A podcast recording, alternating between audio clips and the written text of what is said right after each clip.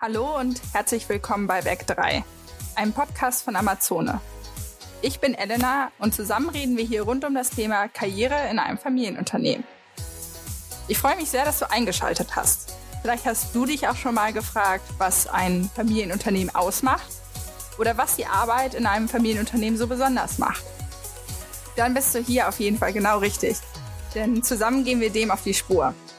Dafür tauchen wir zusammen in die Unternehmensgeschichte von Amazona ein und interviewen Mitarbeitende aus den verschiedensten Bereichen zu ihren Erfahrungen. Herzlich willkommen nochmal zurück zu unserer ersten Folge. Wie schon in unserem Teaser versprochen, fangen wir diesen Podcast mit einem kleinen Special an. Generationen im Austausch wird diese Reihe heißen. Und dabei werde ich, Elena Dreier, als Teil der Gründerfamilie von Amazone zusammen mit meiner Familie tief in die Geschichte unseres Unternehmens tauchen. Falls du unser Intro noch nicht gehört hast, schau da doch gerne mal vorbei. Dort erfährst du, warum wir diesen Podcast machen und was du dir, was du in Zukunft von uns erwarten kannst. So, zurück zur Familie. Ich habe für diese Folge einen ganz besonderen Gast eingeladen, mein Opa Klaus Dreier. Ähm, Klaus ist Teil der dritten Generation von Geschäftsführern bei den Amazonenwerken und ähm, ja, Opa, möchtest du dich vielleicht kurz vorstellen? Ja, du hast ja schon gesagt, ich bin also Klaus Dreier, äh, Teil der dritten Generation der Amazonenwerke und äh, bin also überstürzt in die Firma eingetreten, weil mein Onkel Heinrich der bis da, bis äh, Ende 1957 die Geschäftsführung innehatte, plötzlich von heute auf morgen verstorben war. Und daraufhin hatte der Familienrat beschlossen, dass mein Vetter Heinz und ich äh, in, in die Geschäftsführung eintreten. Mhm. Wie lange bist du jetzt schon in der Firma? Seit 58. 58. Ja, ist auf jeden Fall schon eine ganze schon Menge. Eine, eine, ganze Menge. Und ähm, ja, mein Ur Urgroßvater, Heinrich Dreier, der Gründer von Amazone, hat das Wachstum der Firma in seinem Tagebuch ja sehr intensiv dokumentiert. Und du, Opa, hast, nachdem du die Geschäftsleitung abgegeben hast, ähm, die Dokumente von Heinrich ja quasi in einer Chronik zusammengefasst und bist deswegen ja so, ein, so eine Art Experte auf dem Feld äh, von unserer Unternehmensgeschichte und auch generell historischen Landmaschinen, richtig? Ja, das hat sich zwangsläufig so ergeben. ja, ähm, wenn wir immer so ganz an den Anfang der Firma zurückdenken, den äh, Ursprung des dreierischen Handwerk liegt ja noch weiter zurück als die Gründung der Firma. Kannst du vielleicht mal so ein bisschen erzählen, was so zu der Gründung der Firma Amazon überhaupt erst geführt hat, was Dreier, äh, was Heinrich Dreier quasi, ähm, ja, was die, er für eine Idee Ursprünge, hatte? Die Ursprünge der Firma sind gar nicht äh, so richtig ne, äh, zu rekonstruieren, weil selbst mein Großvater darüber keine genauen Angaben gemacht hat in seiner Chronik. Gott sei Dank hat er ja eine Chronik geschrieben worin er den Werdegang der Firma ne, geschildert hat. Und er schreibt, natürlich hat sein Vater die Werkstatt von den Dreiers hier in Gaste betrieben, nachdem er irgendwann den Kotten gekauft hat. Er hat nur geschrieben, dass er 3000 Goldmark dafür bezahlt hat und die Werkstatt hier aufgebaut hat. Mhm. Und äh, dazu gehörte auch die Erzeugung von Landmaschinen, das heißt von Getreidereinigungsmaschinen. Mhm. Er schreibt, sein Vater hat ihm die äh, Firma übertragen weil er, der Heinrich, der älteste, der jüngste äh, Sohn oder das jüngste Kind in der Familie war und hier in der Gegend herrscht Jüngstenrecht. Also wurde bestimmt, dass er die Liegenschaft übernimmt und damit die Werkstatt. Mhm. Also Heinrich war der jüngste der Familie und der hat die existierende Werkstatt von seinem Vater ja. quasi bekommen. Aber auch sein Großvater und er schreibt auch sein Urgroßvater haben schon diese Werkstatt betrieben. Mhm. Das und heißt sagt, quasi, wir haben schon viel, viel länger das Handwerk gemacht ja. und äh, auch Landmaschinen. Nur der Unterschied zu Heinrich wäre, also was genau war der Unterschied dann zu dem, was Heinrich gemacht hat? Ja, vorher war es eine Werkstatt, die also in Handarbeit Maschinen und Reparaturen durchgeführt haben und, und äh, äh, Sensen, hergestellt haben. Das wurde dann aber immer weniger in, in dem Maße, wo die industrielle, Industrialisierung in Deutschland stattgefunden hatte und auch solche Getreidereinigungsmaschinen industriell hergestellt worden mhm. sind. In dem Maße äh, wurde dann auch, wurden die Geschäfte weniger und die, mein Großvater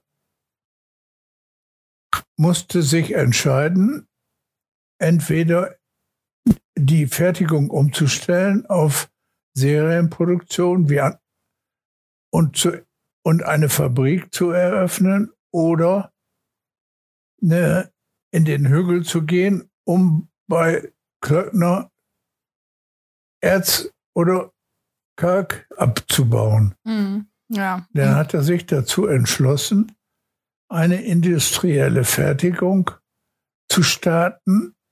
Dazu war ja unbedingt erforderlich, dass er sich auch entsprechend ausbildet. Ja. Das heißt, er musste einen Kursus machen in Buchhaltung, also eine kaufmännische Ausbildung nachholen, aber auch eine technische Ausbildung, das heißt technisches Zeichnen.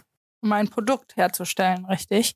Ja, um die äh, fabrikmäßige Fertigung anlaufen zu lassen, musste er ja nicht nur eine Maschine entwickeln, sondern er musste auch äh, Zeichnungen dafür herstellen und, äh, und die Maschine so konstruieren, dass sie fabrikmäßig herzustellen ist.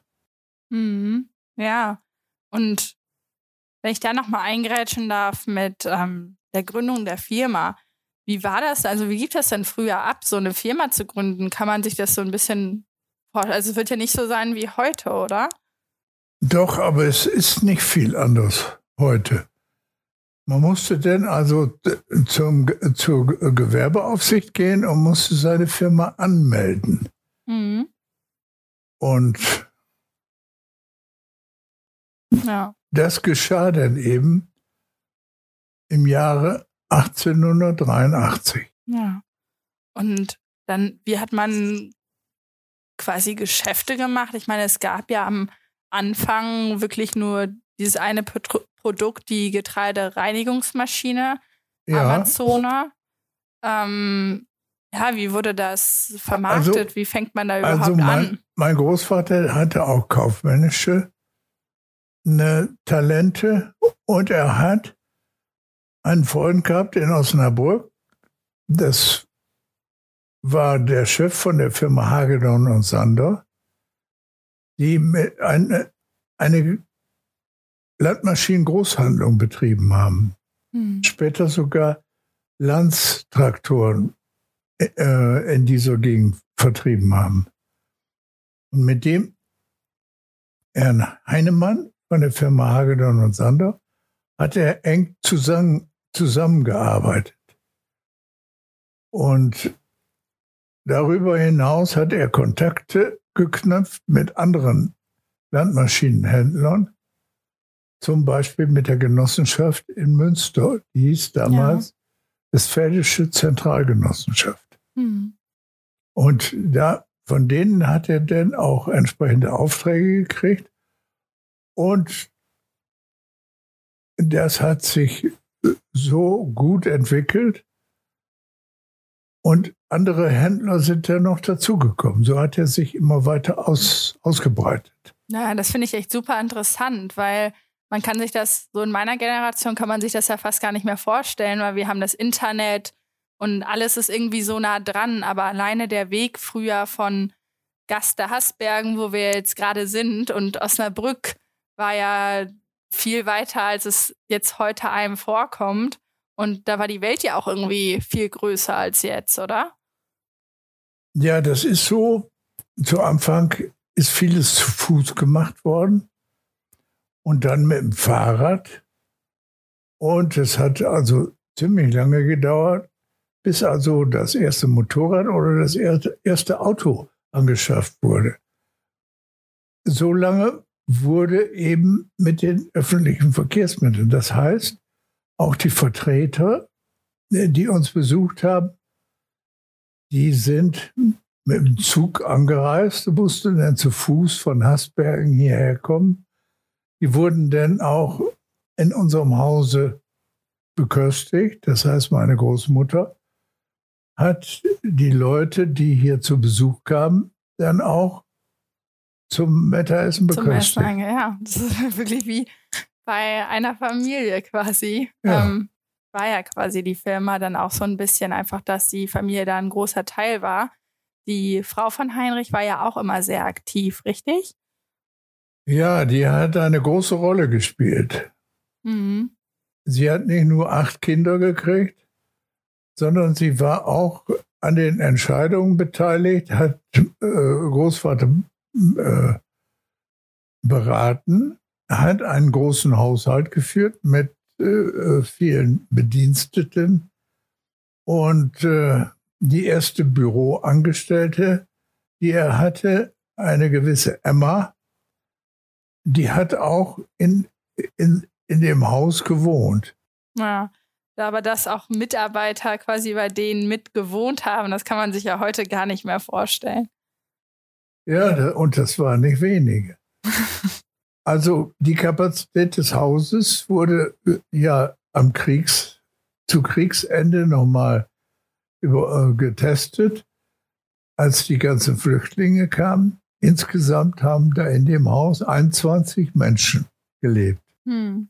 Also die generell die Familie, auch die Kinder von Heinrich, die haben sich sehr um die Firma quasi auch wieder niedergelassen, also ihre eigenen Häuser hier in der Nähe ja, gebaut. So und dann ist es quasi das äh, um die um die Firma wohnt auch irgendwie die Familie Dreier noch. ähm, ich meine, ihr wohnt ja auch noch relativ äh, sehr in der Nähe. Und das ist, ähm, finde ich, spiegelt wirklich wieder, dass die Familie so auch so sich auch ähm, örtlich sehr nah immer an der ähm, Firma befunden hat. Ja, das war üblich, ja. dass die Familien zusammenlebten. Es ist erst später, dann mit steigendem Wohlstand, haben die Familien sich auch getrennt. Das heißt, die Kinder sind nach einem gewissen hm. Alter, haben die sich eine eigene Wohnung gesucht und sich selber eingerichtet. Und äh, so ist immer mehr Unabhängigkeit entstanden. Hm. Ja. Und nochmal so ein bisschen zurück auf äh, Heinrich und der ja auch quasi immer sehr auf ähm, Familie Wert gelegt hat. Was hatten denn dann so die Mitarbeiter, also es waren ja am Anfang nicht so viele, aber wie ist er denn so mit den Mitarbeitenden dann auch umgegangen? Also war das dann wirklich auch so für ihn Teil der Familie, Teil des Unternehmens, so, weil ihm das ja auch so am Herzen lag, diese Firma? Das stimmt. Aber es war damals ein anderes Verhältnis. Mhm. Mein Großvater hat morgens äh, selber die, die Firma aufgeschlossen und hat bei Feierabend die Firma selber zugeschlossen. Er war also und immer im Haus. Er war, ja. er war also Herrscher aller Reusen. er hat also Anweisungen gegeben, wer was äh, zu machen hatte. Und äh, also, so wie ich das nachvollziehen kann, hat er da auch ein strenges Regime geführt. Allerdings war er äh, ziemlich väterlich. Mhm. Das heißt, er hat ein, ein familiäres Verhältnis gehabt zu denen, auch wenn er streng war mit denen ja, und strenge ja Anweisungen gegeben hat. So hat er doch äh, für die Leute gesorgt. Mhm.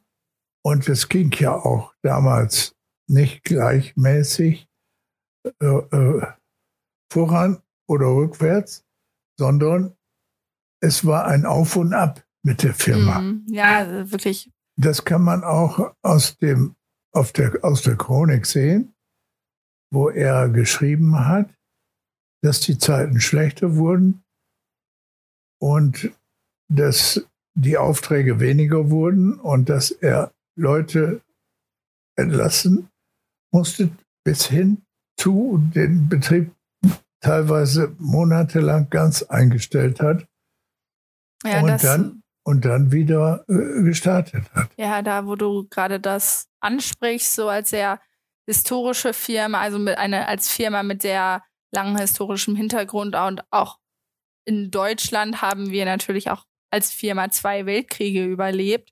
Und das, was du ja auch gerade beschreibst, ist ja wirklich dieser Anfang. Das kann man in der Chronik sehr gut nachvollziehen, diesen Anfang vom Krieg. Erst noch so ein, dass die Landwirtschaft erst noch gefördert wurde und dann später während des Krieges, dass die harten Zeiten mit der später kommenden Inflation wirklich auch die Firma sehr ähm, geschädigt haben, dass eben Heinrich Dreier die Firma auch sogar schließen musste, richtig? Ja, der, er hat zumindest die Fertigung teilweise einstellen müssen. Ja. Und äh, er hat dann, wenn es gut ging, hat er neue Räumlichkeiten geschaffen, neue Motoren angeschaffen, Antriebsmotoren.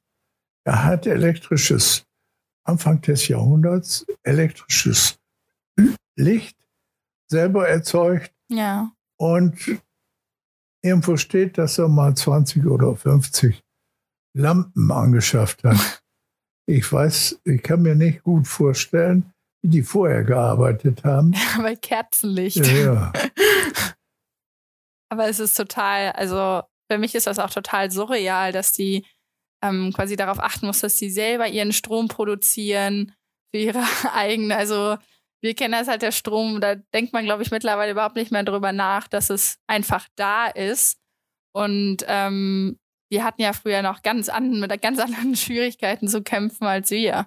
Ja, so hatte, hatte er sich entschlossen, eine Dampfmaschine anzuschaffen und äh, die, die nicht nur seine Werkzeugmaschinen angetrieben hat, sondern auch Strom erzeugt hat und Wärme erzeugt hat für die Heizung und für die Badeeinrichtungen, Duschen und so weiter. Das war die erste Anlage. Auf alten Aufnahmen sieht man ja auch, dass die Firma Amazone zwei Schornsteine, also ja. lange Schornsteine ja. äh, besessen hat. Zu meiner Zeit war die eine Dampfmaschine schon stillgelegt und in dem Maschinenraum der Dampfmaschine, wo die Dampfmaschine gestanden hat, wurde dann eine Lehrwerkstatt eingerichtet. Ja. Du hattest ja, ich möchte noch mal so ein bisschen zurück zum Anfang des Interviews, hattest ja so ein bisschen erzählt, ähm, dass man quasi so ein bisschen angefangen hatte zu, ja, heutzutage würde man sagen, networken, dass man quasi sich mit äh, Händlern aus der Umgebung quasi ähm, getroffen hat und dann quasi so immer seine Reichweite erweitert hat, um seine Maschinen zu kaufen. Und du hattest mir, wir hatten ja schon mal drüber geredet, so ein bisschen erzählt, dass es äh, früher natürlich auch ein bisschen andere Verkaufstechniken gab, dass sie zum Beispiel die Maschine den Landwirten zum Mitprobieren, äh, zum Ausprobieren einfach mitgegeben haben, oder?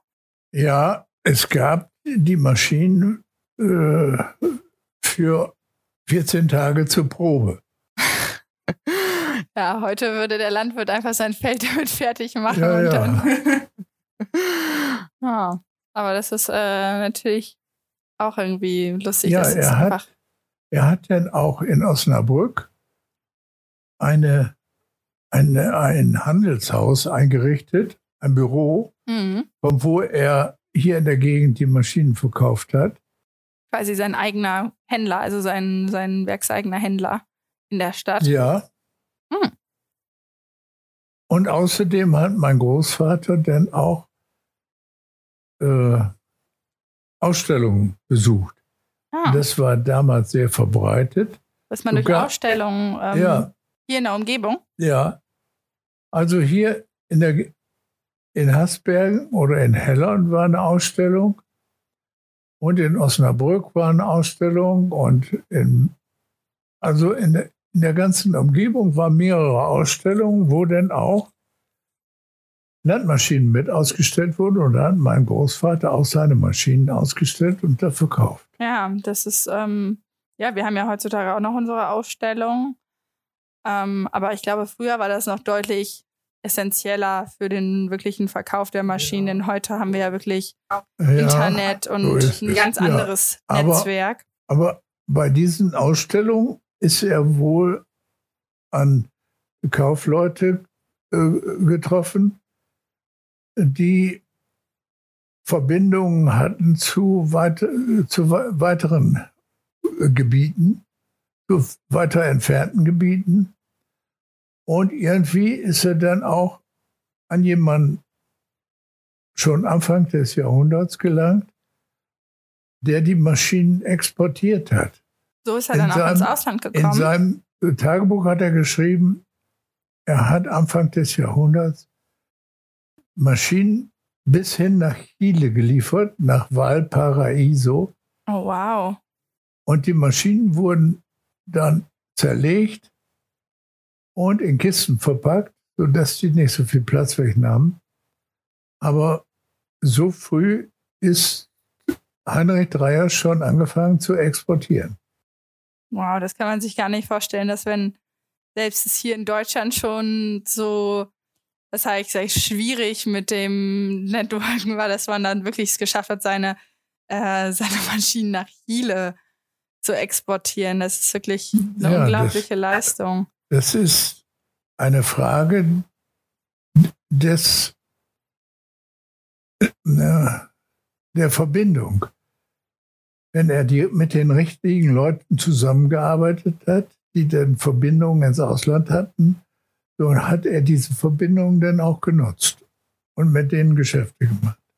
Ja, das ist schon, ja, aber meinst du, ist heute noch genauso wichtig wie, wie damals? Ja, heute geschieht das auch so ähnlich, aber auf höherem Niveau. Dann ist er ja auch angefangen, Vertretungen im Ausland zu vergeben. Ich kann mich erinnern, dass er in, in Holland schon früh einen Vertreter hatte. Hm. Das war die Firma Hunse in Den Haag, mit denen er Geschäfte gemacht hat. Und so ganz allmählich hat sich das ausgedehnt. Dann ist Belgien dazugekommen, aber das war dann schon viel später. Wie lange war die Firma da schon?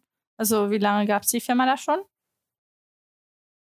Wo es so anfing mit, den, mit dem Ausland. äh, ja, mit größeren Exportgeschäften. Ich glaube, da war die Firma schon 50 Jahre. Ja. Ja, Heinrich hat die Firma ja auch über 50 Jahre selber geleitet. Ja, Und ich glaube ähm, bis 36.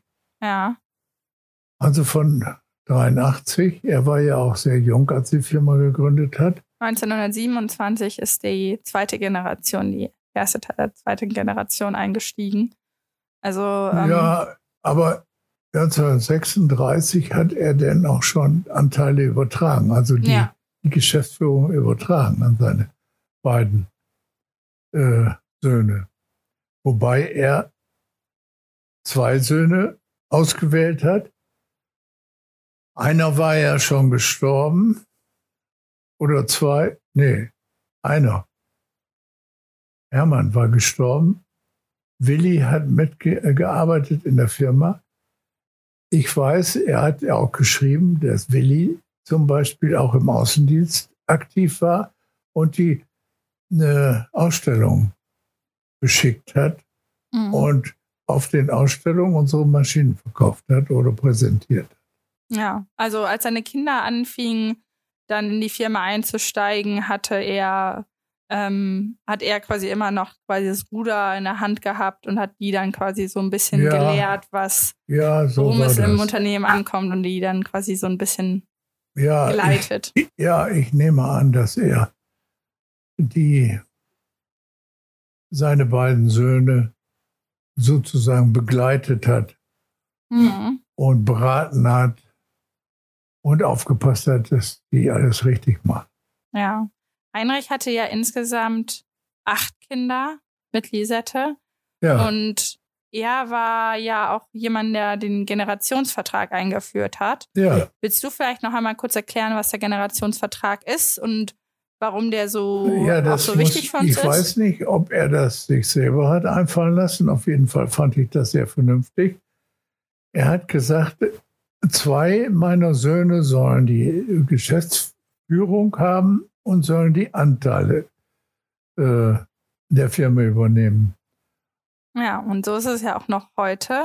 Ja, es ja, sind immer zwei Familienstämme, aus denen wird dann immer ein Nachfolger bestimmt, der die Anteile übernimmt. Ja, um einfach dafür zu sorgen, dass die Firma dass die, da, ja, das, bestehen bleibt und nicht, ja, äh, dass, ja. dass die Anteile äh, konzentriert bleiben. Also die Firma hat auf jeden Fall mit Heinrich ist die natürlich unfassbar gewachsen, wenn man überlegt, diese ähm, Entwicklung von äh, Produktion von einer Maschine, einer Getreidereinigungsmaschine zu einem richtigen Sortiment an Maschinen. Dann natürlich auch der Export innerhalb von, also der Verkauf innerhalb von Deutschland, der Export in andere Länder. Aber ähm, er hat auch dann diversifiziert. Also mhm. er hat, er hat dann eingesehen, dass eine einzige Maschine eine, ein zu großes Risiko bedeuten und hat dann weitere Maschinen mit hinzugenommen.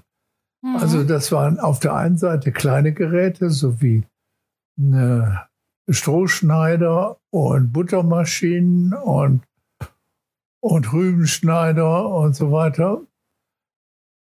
Und dann ist er angefangen, schon Anfang des Jahrhunderts mit Bodenbearbeitung, das heißt mit Kultivatoren und mit Flügen. Ja, die haben wir und ja heute hat, auch noch im Programm. Ja. Und äh, wenn, wenn du das richtig gelesen hast, hat er schon große, große Stückzahlen, auch Kultivatoren. Ja. Ich glaube, in einem Jahr mal 800 Kultivatoren gebaut. Das ist ja schon was für so einen kleinen ja, Laden. Gerade mit, ja, mit der, mit den Voraussetzungen, die wir hier hatten, in der, da ist die Firma ja noch, da war die ja noch ganz, ganz klein. Weißt du, wie viele Leute da äh, gearbeitet haben? Ich glaube, zu dem 50. Ähm, Jubiläum haben auf jeden Fall noch alle auf ein Foto gepasst. Du hast es hier sogar hängen. Ja, nee, ähm, das, war, das war 1939. Das war zur Silber. Äh, nee, das war ja, zur, ja, das war zur Silberhochzeit. Silber, nee, zur goldenen Hochzeit, glaube ich. So. Oder zur goldenen Hochzeit. Ja. Auf jeden Fall hatten wir vor dem Krieg schon 500 Leute. Aha. Also, das war dann 1939. Hm, ja.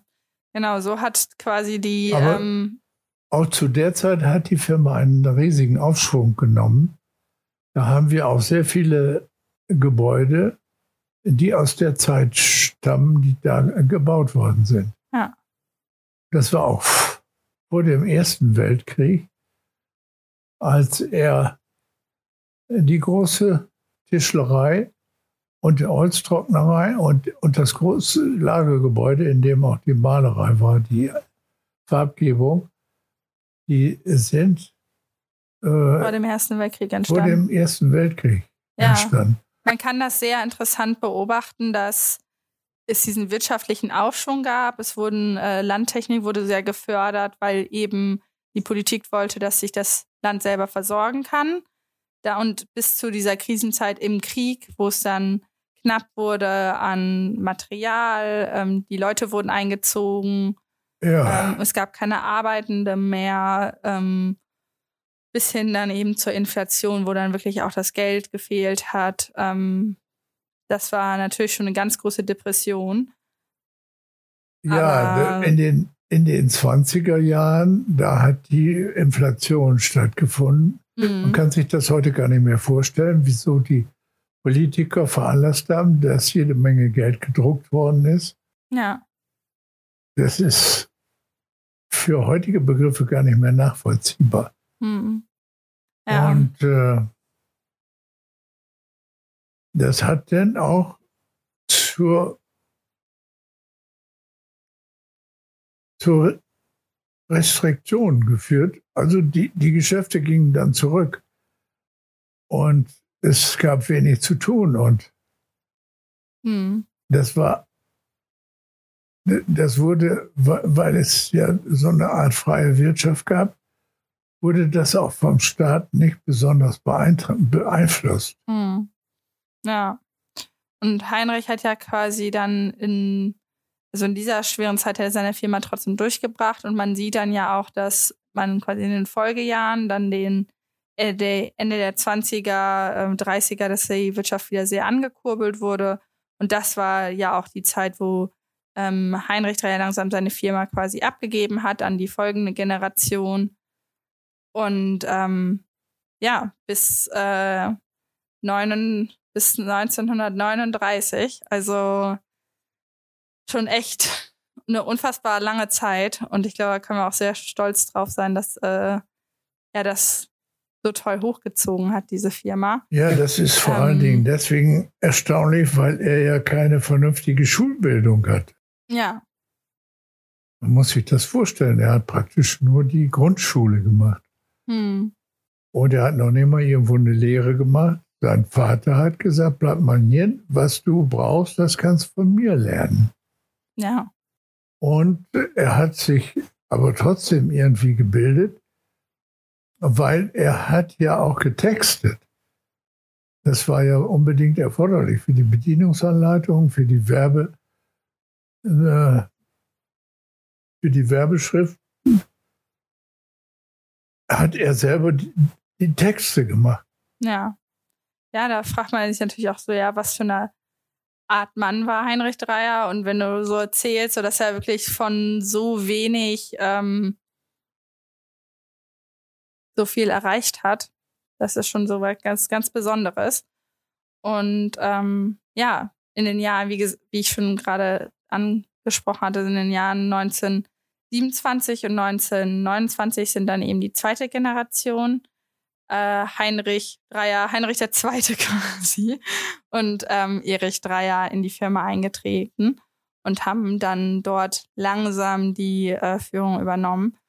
Und das ja. ist ja quasi auch das Ende der ersten Generation und damit auch irgendwie das Ende unserer ersten Folge.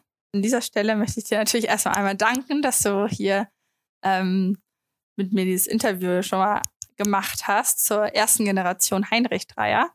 Und ähm, ich freue mich natürlich nochmal, mich dich dann für die zweite Folge mit dir zusammenzusetzen, zu deinen El und mich und dich quasi zu deinem Vater und zu deinem ähm, Onkel quasi nochmal zu interviewen. Ähm, ja, es war auf jeden Fall, fand ich schon sehr interessant und ich freue mich natürlich auch noch ein bisschen weiter in die Familiengeschichte einzu, einzublicken und einzutauchen. Gut. Ich danke dir auch. Ich freue mich, dass du dich darum kümmerst und dass du auf diese Art und Weise äh, auch mit in die Firma hinein wächst. Ja, mir macht das ja auch total Spaß. Ich lerne auch sehr viel Neues äh, über mich, über die Familie und über die Firma. Ja. Und ähm, ja, ich freue mich auf jeden Fall schon auf die nächste Folge auf unser nächstes Treffen. Also, äh, Opa Klaus, ich danke dir auf jeden Fall, dass du dieses Interview mit mir gemacht hast und hoffe natürlich auch, dass es unseren Zuhörerinnen und Zuhörern gefallen hat. Äh, falls ihr selber noch Fragen habt, dann folgt uns gerne auf Instagram oder Facebook, um keine Folgen zu verpassen. Den Links zu den Kanälen findest du in den Show Notes. Ähm, und wenn du selber besondere Fragen und Wünsche an den Podcast hast, kannst du uns auch natürlich einfach auf unserem Instagram-Account Amazone-Careers ähm, seine Fragen zukommen lassen. Also ich freue mich auf jeden Fall auf euch und bis bald.